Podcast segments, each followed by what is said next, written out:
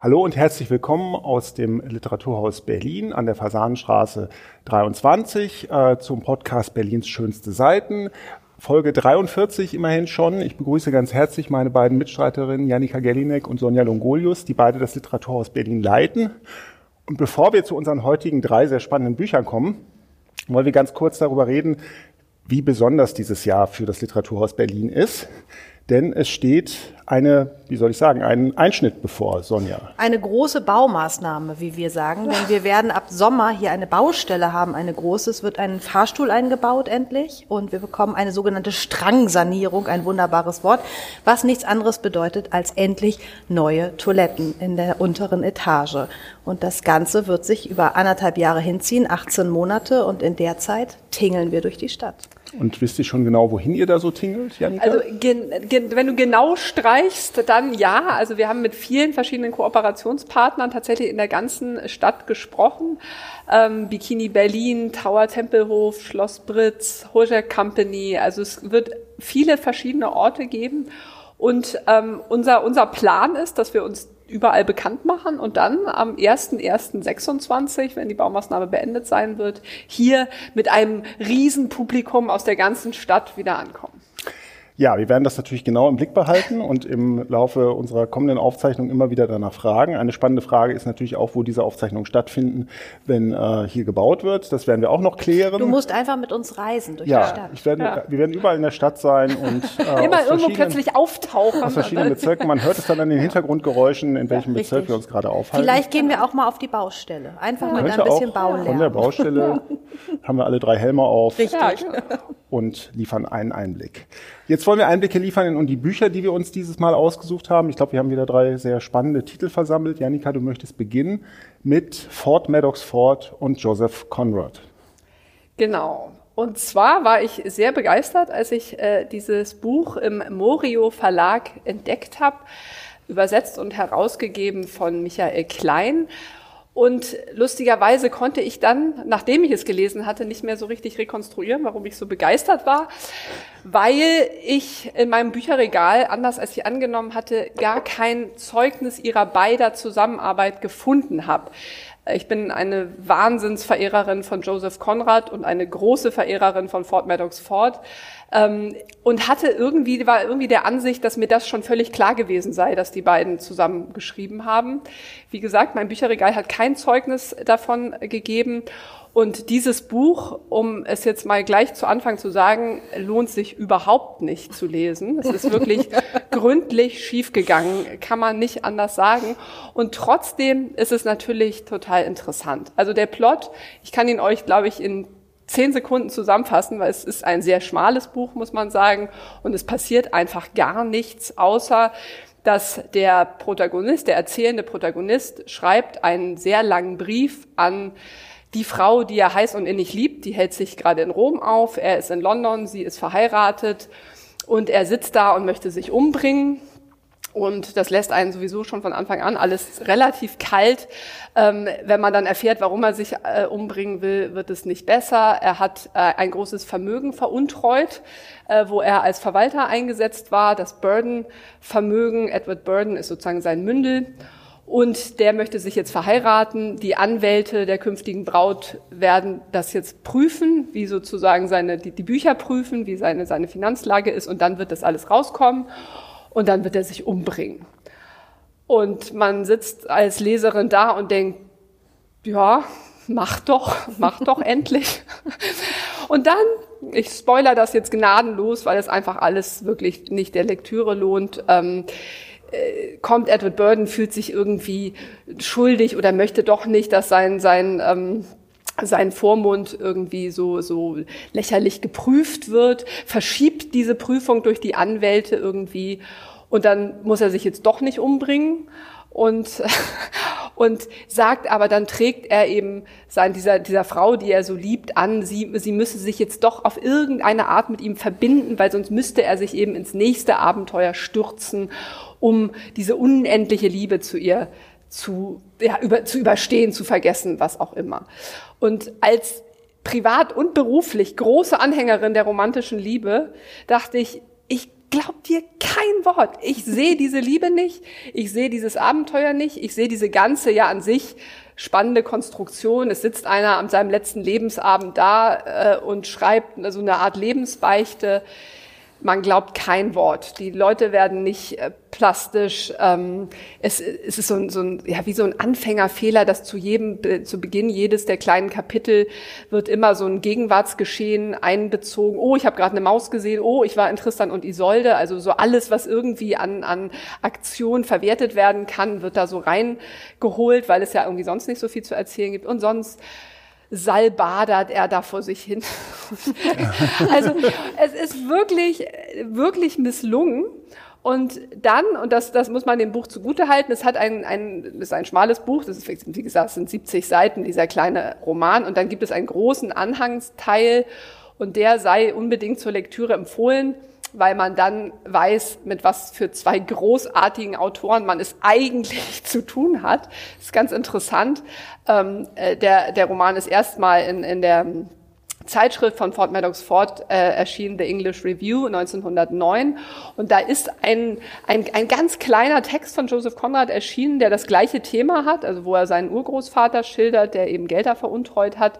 Und auf fünf Seiten die, die, die wiegen alles auf, was man sich sozusagen an 70 Seiten vorher da angetan hat. Und die sind auch dort drin. Und die sind da drin. Man kann mhm. das lesen und man kann auch von den beiden das Vorwort lesen, das sie dann zur Buchausgabe verfasst haben, 1924, ähm, wo beide, man kann sagen, einen kritischen Standpunkt äh, zu ihrem Text einnehmen, ihn aber dann trotzdem nochmal veröffentlichen.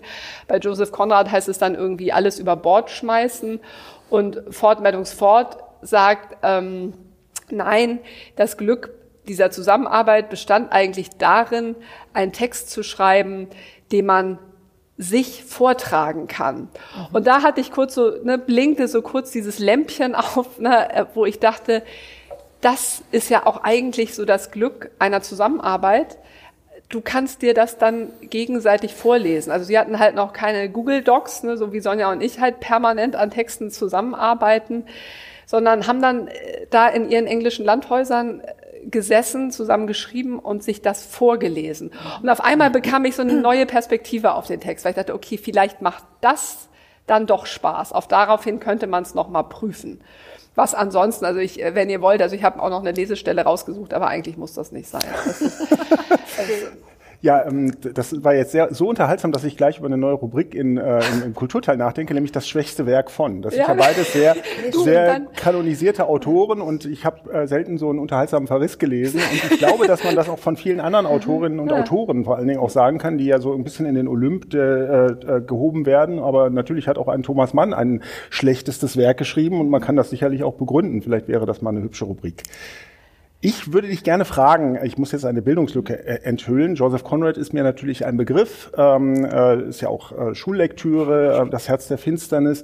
Fort Maddox Fort sagt mir nun nicht so viel. Vielleicht kannst du mir ein bisschen auf die Sprünge helfen, wer denn dieser offenbar großartige, sonst sehr großartige Autor ist.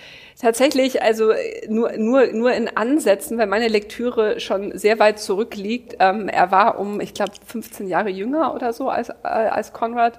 Ein, ein Vielschreiber, hat also extrem viel rausgehauen. Das ist auch so liegt an der, ähm, oder ist die Basis ihrer, ihrer Zusammenarbeit, dass das Fort Maddox Fort, der ursprünglich Hüffer hieß, also irgendwie deutsche Vorfahren hatte, unheim, unheimlich viele Plot-Ideen hatte. Und ich glaube, sein, sein berühmtestes Werk ist ähm, The Good Soul Soldier, äh, auf Deutsch die, die allertraurigste Geschichte. Und das kann man lesen wie so ein Henry James eigentlich. Also wirklich ein sehr umtriebiger, wahnsinnig lustiger, ich glaube halt stilistisch nicht so guter Autor wie, wie Joseph Conrad. Ähm, und so erklären die beiden auch ihre Zusammenarbeit, dass das äh, Fort Maddox Ford hat einfach immer so rausgehauen und, und Konrad, der Tage und Wochen lang vor einer weißen Seite saß, weil er sich so mit dem Schreiben gequält hat, hat das genommen und in so Bahnen gelenkt. Und das ist vielleicht mal besser und mal schlechter gegangen. Ähm, Gibt es einen Ton, eine Tonlage, die du hier ja, stärker raushörst, also von Konrad oder von ihm?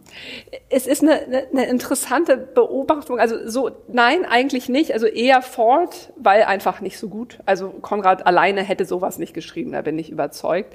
Ähm, und der Übersetzer der leider, glaube ich, auch nicht besonders gut übersetzt hat, wenn ich jetzt mal so diese ganzen Stilblüten mir angucke, die in dem Buch sind, hat aber eine sehr interessante ähm, Bemerkung im, äh, im Nachwort gemacht, dass er sagt, Konrad hat ja ganz oft in seinen Romanen diese Vermittlerfigur, die relativ neutral außen steht und erzählt und selbst gar nicht so sehr involviert ist. Und dass eigentlich so diese, diese etwas exaltierte Lebensbeichte, die hier ähm, äh, zum Tragen kommt, halt nicht so seins ist. Und als ich das mhm. gelesen habe, dachte ich kurz, ah, okay, auch das macht mir wieder ein bisschen was klar. Das ist einfach auch nicht seine Figur. Mhm. Und ähm, wie das jetzt im Einzelnen aussah, das ähm, kann man wahrscheinlich philologisch alles nochmal aufarbeiten. Dafür ist es halt einfach, finde ich, für mich nicht spannend genug. Ähm, aber wenn man jetzt, und ich hab, bekam sofort wieder Lust, ne, Konrad zu lesen, ne, irgendwie die Rettung oder der goldene Pfeil oder der Nigger und der Narzissmus. Also es sind so wirklich so, ne, die, die haben mich wirklich glücklich gemacht beim Lesen, weil die ja auch psychologisch irgendwie so genau sind oder so, so krass in ihrer Schilderung und ihrer Beobachtung. Und ähm, genau, das fehlt da halt alles. Gut, also kann man das Buch schon als Türöffner benutzen in äh, das nein, Werk, nicht? Nein, nein, nein, nein, nein, nein. nein, das ist nein, eher damit, eine Vogelscheuche. Nein, damit Werk. darf man nicht anfangen. Wenn man noch nie Joseph Conrad gelesen hat, äh, dann rate ich ähm, zu The Heart of Darkness, also das Herz der Finsternis oder Die Rettung. Also die Rettung ist eins meiner absoluten Lieblingsbücher. Und, ähm, und dann, wenn man Fan geworden ist, dann kann man sich das noch dazustellen aber vorher nicht. Okay, gut. Vielen Dank für diese eindringliche Warnung. ähm, ich bin auch ganz gespannt.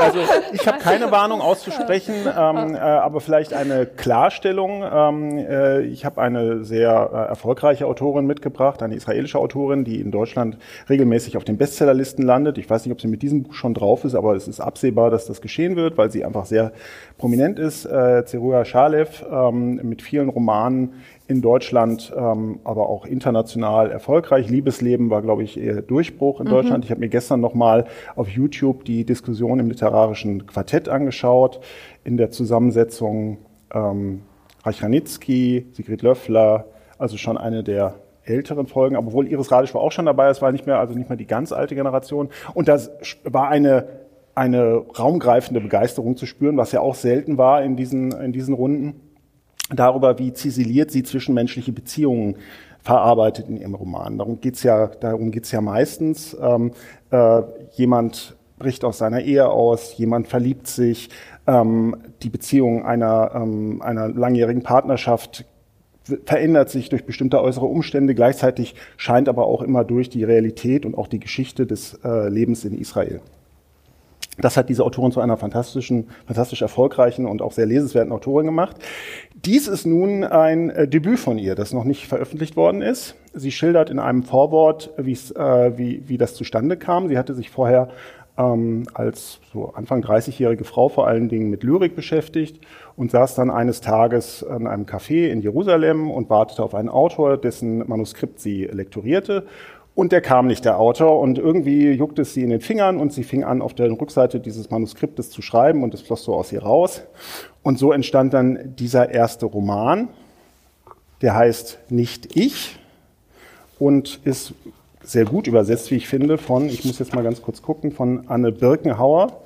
Ähm, ein sehr gut lesbares äh, sprachlich klares Buch, inhaltlich wird es komplizierter. Denn anders als alle Romane von ähm, Zeruja Schalev, die äh, danach erschienen sind, kann man hier nicht sagen, dass man es mit einer stringenten Handlung zu tun hätte. Man kann nicht sagen, dass man ein Plot, ich kann ähnlich kurz äh, den Plot wiedergeben. Ja, äh, ähm, Frau verlässt Familie und verzweifelt daran.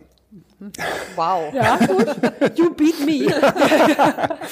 ähm, genau. Und äh, das scheint, das scheint, man weiß es bis zum Schluss nicht so genau, das scheint so ein bisschen der, wenn es sowas gibt, der reale Kern hinter diesen lose miteinander verbundenen Episoden zu sein, die wir hier äh, lesen können. Ähm, eine Frau hat sich offensichtlich von ihrer jungen Tochter und ihrem Mann getrennt und ist zu ihrem Liebhaber gezogen und dieser Liebhaber hat sich aber nicht als das erwiesen, was äh, er versprochen hat. Ähm, und äh, daraus ergeben sich äh, große emotionale ähm, äh, ähm, Kämpfe, die diese Frau auszufechten hat. Und die sind aber alle ins Surreale verschoben, ins Traumartige. Also es passieren wirklich Dinge in diesem Roman, wenn man ihn mit der klassischen Lektürehaltung liest, die man irgendwie angesichts dieser Flut von realistischer Literatur, die wir so konsumieren, einfach hat, ähm, dann kommt man ganz schnell ins Straucheln. Also da wird berichtet, dass ihr Mann eine Gebärmutter hat, dass ihr Mann schwanger ist. Da wird berichtet, dass ihr Vater äh, sich in eine Art Kuckucksuhr verwandelt hat und in der Wohnung der Eltern nur zur vollen Stunde aus der Tür schaut und herausruft. Ähm, viele, viele andere Dinge, ähm, die ähm, man mit so einem klassischen Realismusbegriff einfach nicht erklären kann. Man kann sie nur erklären mit äh, Traumdeutung. Also mit, äh, mit dem, was in Träumen stattfindet, nämlich Verschiebung ähm, von äh, emotionalen Erlebnissen in symbolische Inhalte. Und äh, wenn man diese, dieses Deutungsmuster anlegt, dann wird das schon zu einer spannenden Geschichte. Sie ist aber auch wirklich nicht leicht zu lesen, muss man sagen. Weil diese Sequenzen so lose verbunden sind, weil es keine Geschichte gibt, der man von vorne bis hinten folgen kann, weil man den Eindruck hat, ein Traum reiht sich an den nächsten, ist man auch immer wieder schnell raus. Und man versteht besser, warum man Träume so schnell vergisst oder mhm. wie man träumt, weil die nämlich in so willkürlicher Weise einen nicht realistischen Inhalt transportieren, den man sich fasziniert anguckt. Manchmal wacht man ja auch fröhlich auf, weil man gerade wieder so einen Unsinn geträumt hat. Aber der Inhalt ist auch ganz schnell wieder weg. Und das ist die ständige Lektüreerfahrung hier. Und ist das denn eher etwas schwermütig? Also es klingt etwas äh, schwermütig gerade. Ich frage das auch deshalb, weil ich das total faszinierend finde, weil ich glaube, unsere beiden Bücher wieder mal ganz inter ja. auf interessante Art und Weise korrespondieren, weil meins eben sehr humorvoll ist. Ähm, Gibt es da auch Humor in diesen Sequenzen oder ist das eher so schwergängig? Das klang gerade so. Es gibt auch Humor. es gibt unheimlich lustige Stellen. Zum mhm. Beispiel weigert sich ihre Mutter, sie beim gleichen Vornamen zu nennen. Sie hat verschiedene Vornamen und die richten sich immer danach, welches Wort die Mutter zuletzt vor diesem Namen gesagt hat. Sie beginnen dann mit den gleichen Buchstaben. Also es sind wirklich so, es ist der Quatsch, den man auch in Träumen, der ja eigentlich auch kein Quatsch ist, sondern der irgendwas zu tun hat mit der Verarbeitung von wichtigen Erlebnissen und von emotionalen Inhalten im, im eigenen äh, Leben. Äh, grundsätzlich würde ich sagen, dass diese Trennung von der Tochter und auch vom Mann als ein sehr traumatisches Erlebnis dargestellt wird. Ähm, die, äh, die ähm, Erzählerin verliert ihre Haare. Haare spielen eine große Rolle in diesem Roman. Es gibt überall in diesen komischen Landschaften, die sie durchwandert, Haarbüschel.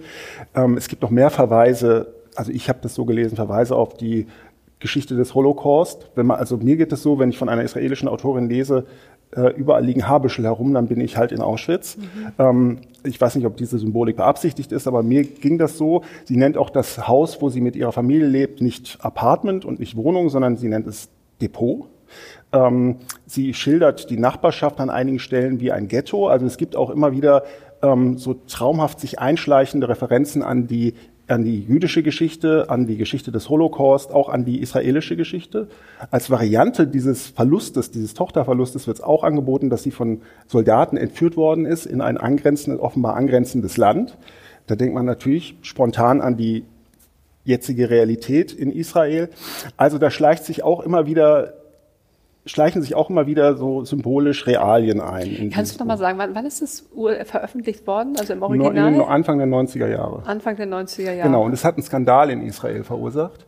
Ähm, ganz interessant, ähm, weil äh, diese spöttische und, und äh, rotzige und auch trotzige Art, mit der diese Mutter ähm, auch auf ihren ehemaligen Partner reagiert, auch auf ihre Eltern reagiert, die wurde als ungebührlich rezipiert damals in Israel, mhm. so wie ich das gelesen habe. Ich konnte leider die, äh, also mangels hebräischer Kenntnisse, äh, konnte ich jetzt die originale Rezeption nicht nachvollziehen, aber es war offenbar so, dass das ähm, einen Skandal erregte, weil diese Frau sich zu frei verhielt. Ja, es ist ja auch ein ungewöhnliches Mutterbild oder eine ungewöhnliche Mutterrolle. Ja. Also die Mutter, die das, die Familie, die das Kind verlässt es kommt nicht so häufig vor wie vielleicht andersrum.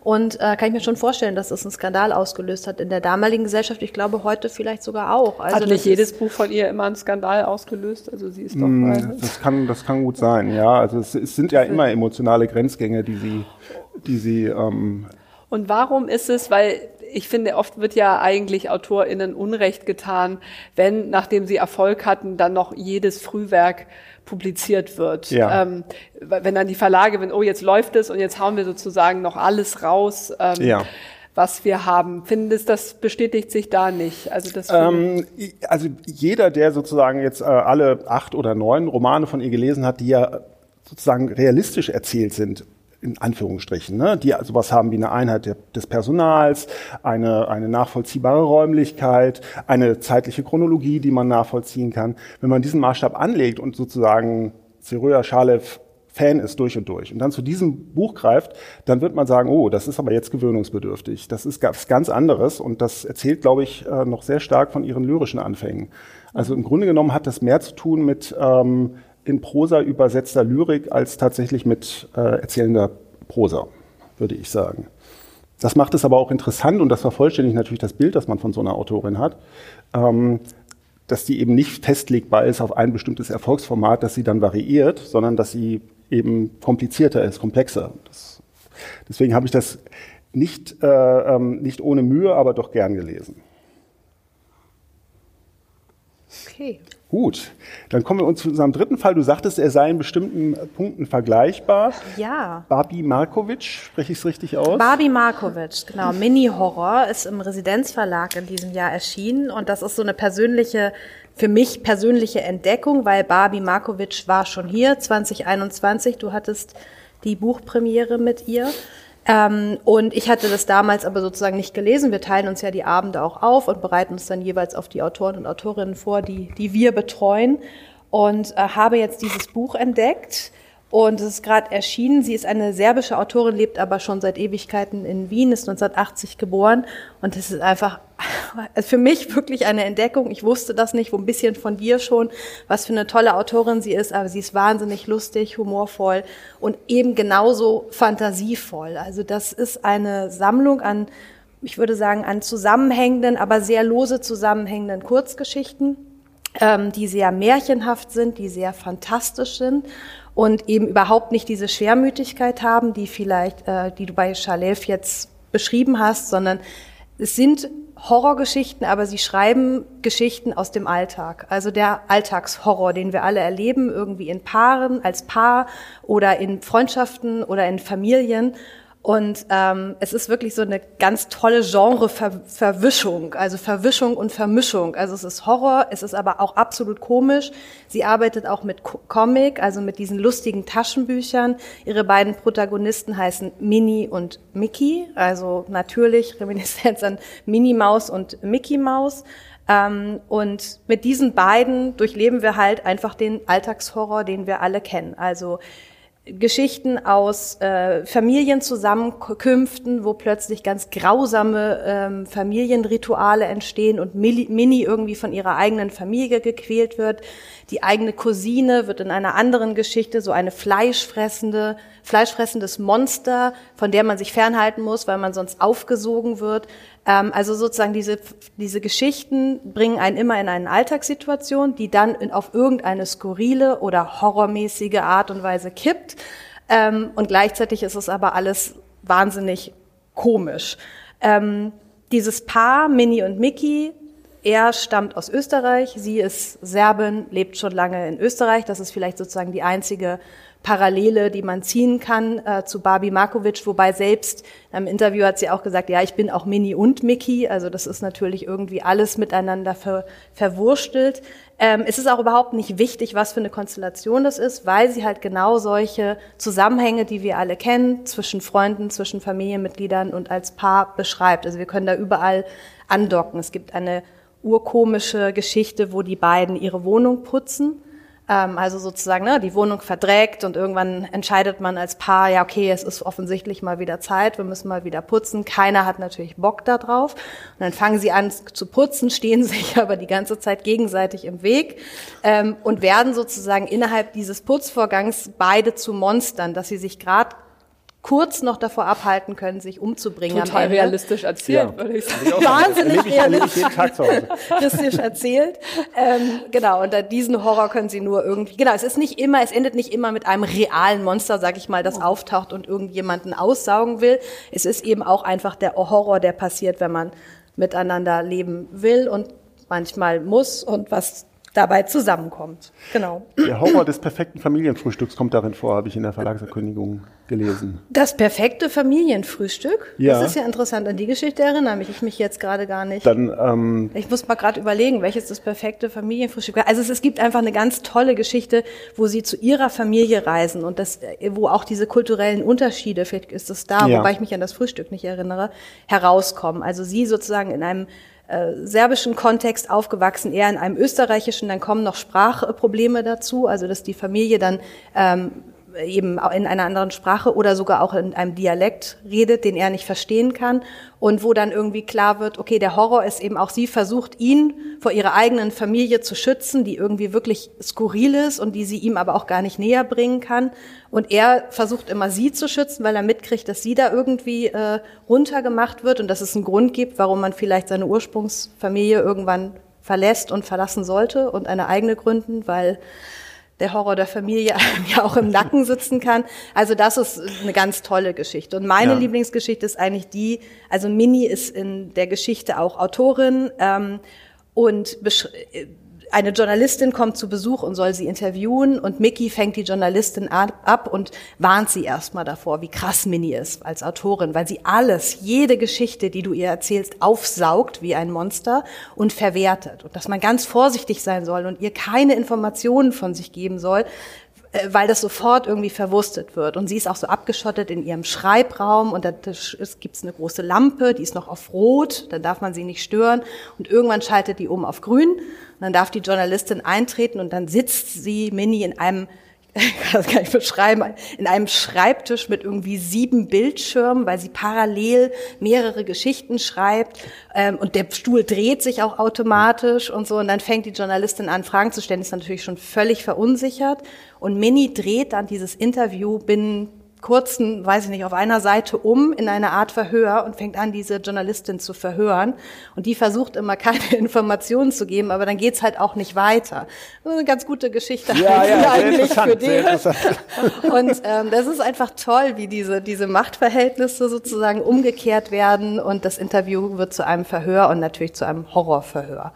Ich habe einen kleinen Auszug gelesen, den Eindruck, dass die Sprache auch besonders ist in diesem Buch, dass Ja. es immer sehr kurze, parataktische Sätze sind. Ja, die Anfänge sind ganz besonders. Also das ist wirklich auch, weil es ja zusammenhängende Kurzgeschichten sind. Du kannst jede einzelne lesen und die steht für sich. Brauchst keinen Kontext und, oder irgendwas mehr. Oder du liest es halt als zusammenhängend. Und die Einstiege sind besonders, weil sie dich sofort hat. Ich glaube, das ist diese kurze, prägnante Sprache. Und sie arbeitet aber auch mit diesen lustigen Taschenbüchern anfängt, dieses am nächsten Morgen. Oder kennt ihr das noch? Ja. Das irgendwie in den Comics oder einen Tag später. Und dann geht's irgendwie so weiter. Also man ist sofort mit kurzen Einordnungen an der Stelle, wo man wo sie uns haben will, sagen wir es mal so. Und dann gibt's noch so ein ähm, äh, Bonusmaterial am Ende. Das sind das ist wirklich lustig, dieses Buch. Das sind äh, 105 äh, kleine Zeichnungen von Minnie und Mickey, also so, ich möchte fast sagen Kinderzeichnungen und jeweils nur ein paar Sätze, welche Geschichten noch erzählt werden können. Also nur Anfänge oder eine Idee oder so. Es ist wirklich sehr, ja, das sehr war ja bei, bei ihrem ersten Roman auch schon so, den wir hier vorgestellt haben, was auch total Spaß gemacht hat. Ähm, und jetzt gerade, wenn du das erzählst, also ähm, ich habe hab es noch nicht gelesen, freue mich aber schon drauf und merke sofort, wie in mir auch so eine Erleichterung einsetzt, dass es eben auch diese Literatur, ne, wir reden hier ständig über Autofiktion, ähm, äh, doch gibt dieses wirklich einfach so durchgeknallte Querfeldeinschreiben, sage ich mal, oder mit so einer spielerischen Idee und so, so, so auch, auch so einem Willen und so einer Lust an so, so Experimenten.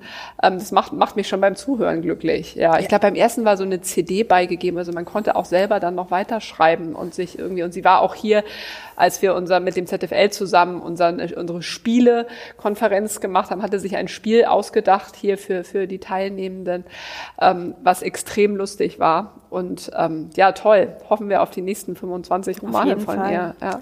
Also das ist halt wirklich, was sie kann, ist in diese absoluten Fantasiewelten einen eintauchen lassen. Also deshalb eben nicht realistisch, aber wie wunderbar. Also das kann man wirklich so zusammenfassen. Im Anhang ist auch noch mal ein Spiel vorgeschlagen. Also dieses Spielerische da drin, das ist, zieht sich offensichtlich durch ihr Werk und, und durch ihre Persönlichkeit irgendwo auch. Also ja, Barbie Markovic. Also meine persönliche Entdeckung und äh, Janika Ja. kennt sie schon Ja. ein bisschen länger. Ich werde sie äh, mir auf den Nachttisch legen, denn das klingt nach einer großen und Ja. äh, nachdrücklichen Empfehlung.